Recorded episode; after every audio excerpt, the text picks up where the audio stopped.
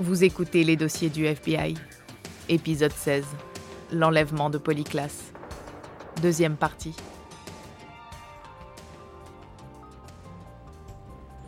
Le 28 novembre 1993, soit deux mois après l'enlèvement de Polyclass, les autorités obtinrent leur première piste importante. À Sonoma, le shérif adjoint fut dépêché à la résidence de Dena Jaffe. La maison se trouvait au bout d'un long chemin qui donnait sur Pitian Road.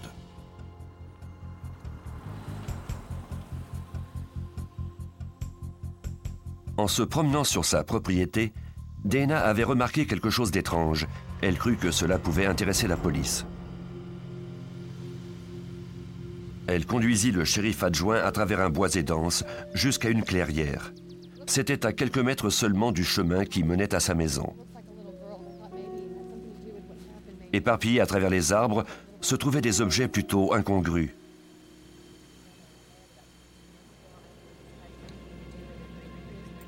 Il y avait un grand morceau de soie qui semblait avoir servi de capuchon et quelques bandes de ruban adhésifs. Également, elle avait trouvé des collants noués. Elle avait remarqué la présence de cheveux dans le nœud des collants.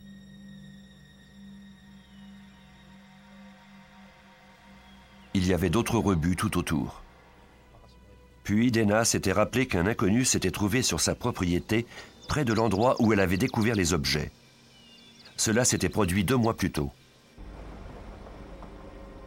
Tout avait commencé lorsque Shannon Lynch, qui gardait les enfants de Dena, avait quitté la propriété pour s'en retourner chez elle à bord de sa voiture. Un homme marchait au beau milieu du chemin. Sa voiture, une Pinto, était garée sur le côté. Il lui avait dit que sa voiture était embourbée et avait insisté pour qu'elle sorte et lui vienne en aide. Il lui avait également demandé ce qui se trouvait au bout du chemin. Shannon eut immédiatement l'intuition que quelque chose ne tournait pas rond. L'homme était très étrange. Elle poursuivit sa route sans l'aider. Elle voulait trouver un téléphone le plus vite possible. Shannon trouva finalement une cabine téléphonique trois kilomètres plus loin, d'où elle appela Dena. Elle voulait mettre son ami en garde contre cet homme à l'allure étrange qui se trouvait sur sa propriété. Dena ne perdit pas une seconde. Elle saisit un bâton de baseball, monta à bord de sa voiture avec sa fillette et descendit la colline. La voiture dont Shannon lui avait parlé était bien là, mais il n'y avait aucune trace de l'homme. Elle poursuivit sa route jusqu'à la ville pour appeler la police.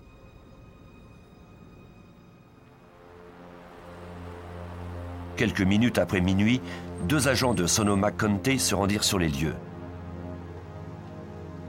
Dena leur expliqua qu'elle désirait simplement qu'il demande à l'intrus de quitter sa propriété. Les agents trouvèrent l'homme en question. Il était un peu agité, sentait l'alcool et transpirait abondamment. Il y avait des brindilles de feuilles dans ses cheveux, comme s'il s'était roulé sur le sol.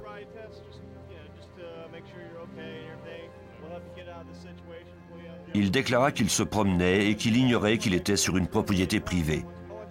Lorsqu'il avait tenté de rebrousser chemin, sa voiture s'était embourbée. Il s'était glissé dessous pour la désengager. De toute évidence, il mentait.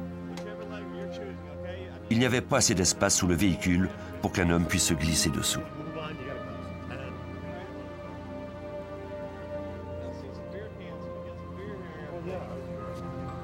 Lorsque les policiers demandèrent à l'intrus s'il avait consommé de l'alcool, ce dernier ouvrit une nouvelle canette de bière et commença à la boire. Les policiers lui donnèrent l'ordre de verser le reste sur le sol. L'homme devint agressif lorsqu'ils lui demandèrent de se laisser fouiller, mais il se calma sous la menace d'être conduit au poste.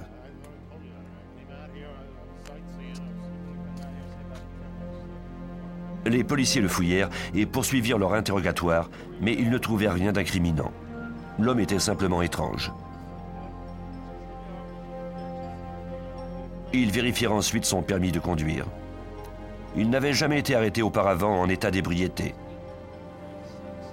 Ils lui firent passer un test pour vérifier s'il avait trop bu, mais il le réussit. L'intrus avait été retenu depuis 45 minutes. Rien ne justifiait de le détenir plus longtemps. Il ne restait plus qu'à l'aider à sortir sa voiture de là et à lui donner son congé.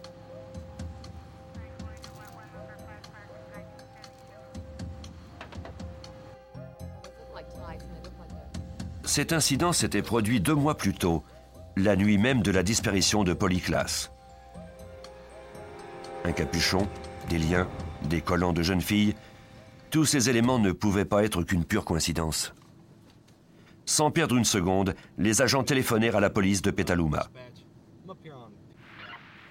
En moins d'une heure, le détective Mike Miss et l'agent Ed Fryer étaient sur les lieux. Je n'oublierai jamais cette scène.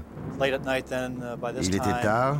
Mike Miss et moi-même étions en haut de la colline de Pigeon Road et il y avait de la brume. La pluie commençait à tomber. Nous nous sommes regardés et nous savions qu'il s'agissait là d'une scène du crime très importante. Elle nous permettrait de résoudre l'enquête.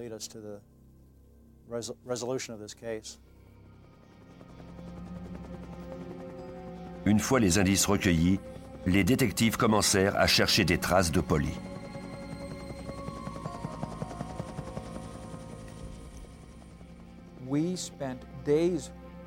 Nous avons passé plusieurs jours à fouiller la colline avec l'aide de 300 volontaires. Tony Maxwell, expert judiciaire. Je crois que nous avions entre 25 et 30 chiens. Nous avons effectué des fouilles intensives en espérant que Polly soit encore en vie. C'était ce qui nous motivait.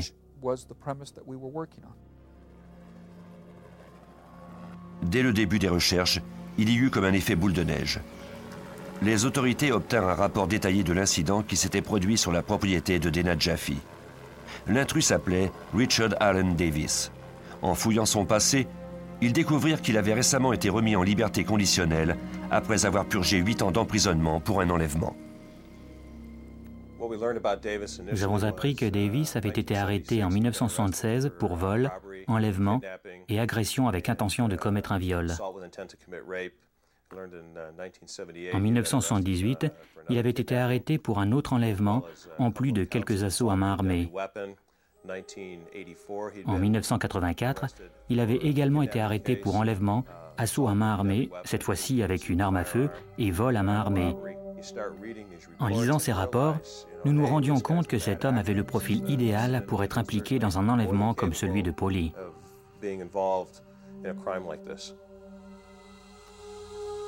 La photo prise lors de l'arrestation correspondait à la description des deux jeunes filles. De plus, la mère de Davis vivait à Petaluma. Il était donc vraisemblable qu'il se soit trouvé dans cette ville. Les pièces commençaient à s'assembler une à une. Les éléments recueillis près de Pigeon Road furent immédiatement envoyés à Chris Allen du laboratoire judiciaire à Washington. Un des éléments les plus intéressants était une bande de tissu.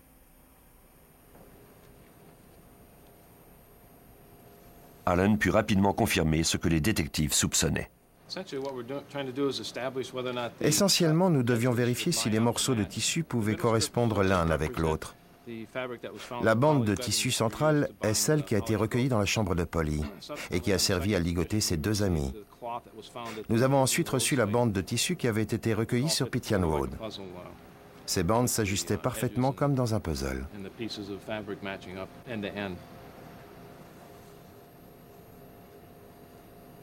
Polyclass s'était donc sans doute trouvé sur la propriété de Dana Jaffe après son enlèvement.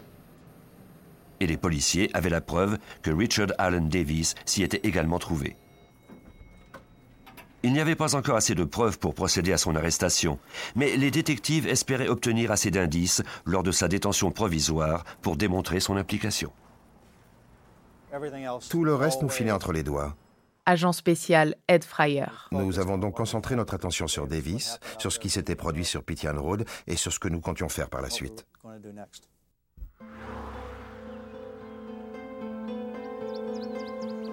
Les détectives découvrirent alors que Davis avait un mandat d'arrestation contre lui pour avoir enfreint les conditions de sa libération conditionnelle. Ils décidèrent de l'emmener au poste. Malheureusement, il n'était pas chez lui au moment de leur arrivée. Un agent qui établissait un périmètre de sécurité dans le secteur arrêta alors une camionnette. Richard Allen Davis était au volant. Quand l'agent comprit à qui il avait affaire, il appela calmement les enquêteurs qui se trouvaient à la résidence de Davis. Les autorités se rendirent sur les lieux. Le détective Meese s'approcha du véhicule pour demander à Davis d'en sortir. Il l'informa qu'il était en état d'arrestation pour avoir violé les conditions de sa liberté conditionnelle.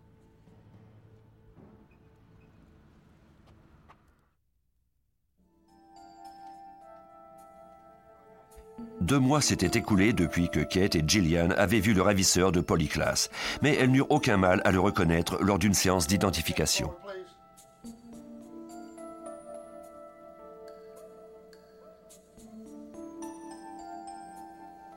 Il ne portait plus la barbe, mais son visage était gravé à jamais dans leur mémoire.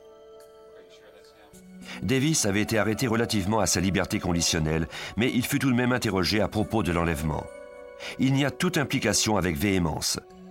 C'est alors que les détectives lui firent comprendre que s'il voulait parler, ils étaient prêts à conclure un marché avec lui.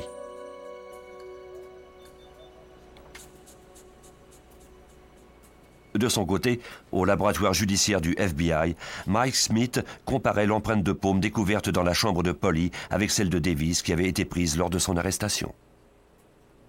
C'était un indice crucial.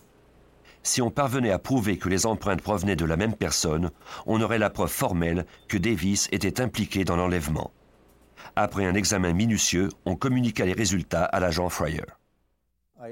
J'ai reçu un appel du laboratoire du FBI. Ils avaient prouvé que l'empreinte de Davis était la même que celle recueillie dans la chambre de Polly. C'était du concret. Patrick Parks, chef de police de Petaluma. Il s'était trouvé dans la chambre de la petite et nous en avions la preuve. Nous venions de le coincer. La nouvelle fut publiée dans les journaux. Davis était gardé à l'écart, en détention, et personne ne l'avait mis au courant. Puis un jour, un ami lui rendit visite. Il supplia Davis de parler aux autorités et de leur dire où Polly se trouvait, mais Davis continuait de nier sa responsabilité. Puis son ami lui apprit que la police avait trouvé son empreinte. Davis fut abasourdi. Il comprit alors qu'il ne pourrait jamais justifier la présence de cette empreinte dans la chambre de Polly. Il ne lui restait plus qu'une solution. Pendant qu'il se rendait sur Pitian Road où avaient lieu les recherches, le détective Miss reçut un message de la prison. Il était impatient d'apprendre la suite. Après quelques instants, Davis a pris le téléphone et j'ai reconnu sa voix. Détective Mike Meese. Il m'a dit qu'il avait fait une bêtise, une grosse bêtise. Le détective Meese et l'agent spécial Larry Taylor rencontrèrent Davis dans la salle d'interrogation où le suspect raconta en détail les événements du 1er octobre. Il vivait dans une maison de transition, mais il avait obtenu l'autorisation de coucher chez sa mère à Petaluma. Il avait cependant été incapable de trouver sa maison et avait bu quelques bières en marchant dans les rues du quartier de Polly. À un certain moment, un homme l'avait arrêté pour lui offrir de la marijuana. Il avait accepté. Selon ses propres termes, Davis était devenu complètement givré. Il était retourné au magasin pour s'acheter d'autres bières il s'était retrouvé aéré dans le voisinage sans but. Il ne savait trop ce qu'il faisait ni où il était. Toutefois, il s'était bien préparé. Il transportait avec lui un sac rempli de cordes et de rubans adhésifs. Les experts légistes ont pu démontrer par la suite qu'il avait découpé des bandes à l'aide de ciseaux, ce qui signifiait qu'il avait prémédité son geste. Puis Davis déclara qu'il avait choisi une maison au hasard et qu'il y était entré par une fenêtre. Il pouvait entendre la télévision fonctionner. Il était possible qu'il ait saisi un couteau dans la cuisine, puis plus rien. Il n'avait aucun souvenir de ce qui s'était produit par la suite. Il avait repris conscience dans sa voiture et avait été surpris de constater qu'une jeune fille était assise à côté de lui. Elle se plaignait que ses mains étaient engourdies. Davis desserra alors un peu ses liens et poursuivit sa route. Il se demandait ce qu'il avait bien pu faire et ce qu'il ferait ensuite. Puis il se gara le long d'un chemin et la voiture s'embourba. Lorsqu'il comprit qu'il était coincé, il dit à Polly d'en descendre et la transporta jusqu'à un fossé profond à environ 30 mètres de distance.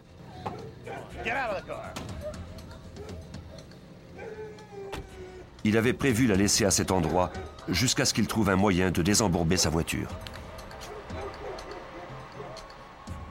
Le reste de l'histoire de Davis correspondait aux déclarations des témoins. Au même moment, on commençait à parler de l'enlèvement de police sur la radio de la police. Mais les agents avaient changé la fréquence de leur radio et ne les auraient donc pas entendus même s'ils avaient été à bord de leur voiture de patrouille. Ils vérifièrent les plaques d'immatriculation de Davis et n'obtinrent qu'un rapport sommaire de ses antécédents. Son dossier criminel ne faisait pas partie de leur base de données. Ils ne purent pas le retenir plus longtemps. Davis raconta comment les agents avaient réussi à dégager son véhicule et à l'escorter jusqu'à la route principale. Selon lui, il avait attendu 15 ou 30 minutes, puis il était retourné pour trouver Polly. Puis il avait conduit au hasard et il avait compris qu'il devait se débarrasser d'elle.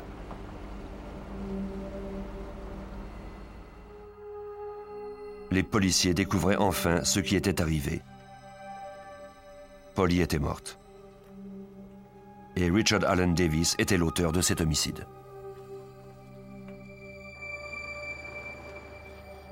Davis accepta de les conduire à l'endroit où il avait abandonné le corps, dans un endroit désert de Cloverdale. Il faisait nuit, mais les enquêteurs étaient résolus à vérifier les déclarations de Davis au plus vite. Il les conduisit dans un champ près d'une scierie abandonnée. Dans ce champ, sous des panneaux de bois, était caché le corps de la jeune fille.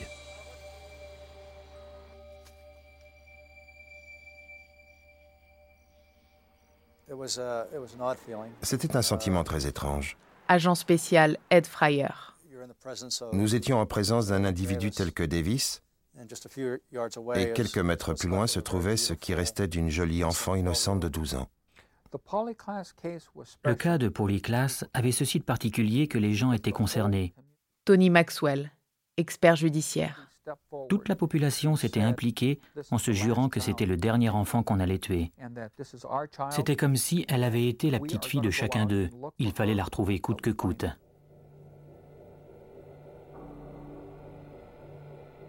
Le procès n'eut lieu qu'en 1996. Mais après dix semaines, le jury trouva Davis coupable de dix chefs d'accusation, dont enlèvement, vol, meurtre et tentative de commettre une agression sexuelle sur un enfant. Davis déclara jusqu'à la fin qu'il n'avait jamais eu de telles intentions. Les enquêteurs croient quant à eux que Polly était déjà morte lorsque les agents ont aidé Davis à dégager sa voiture. Il fut condamné à mort et attend présentement son exécution à la prison de San Quentin.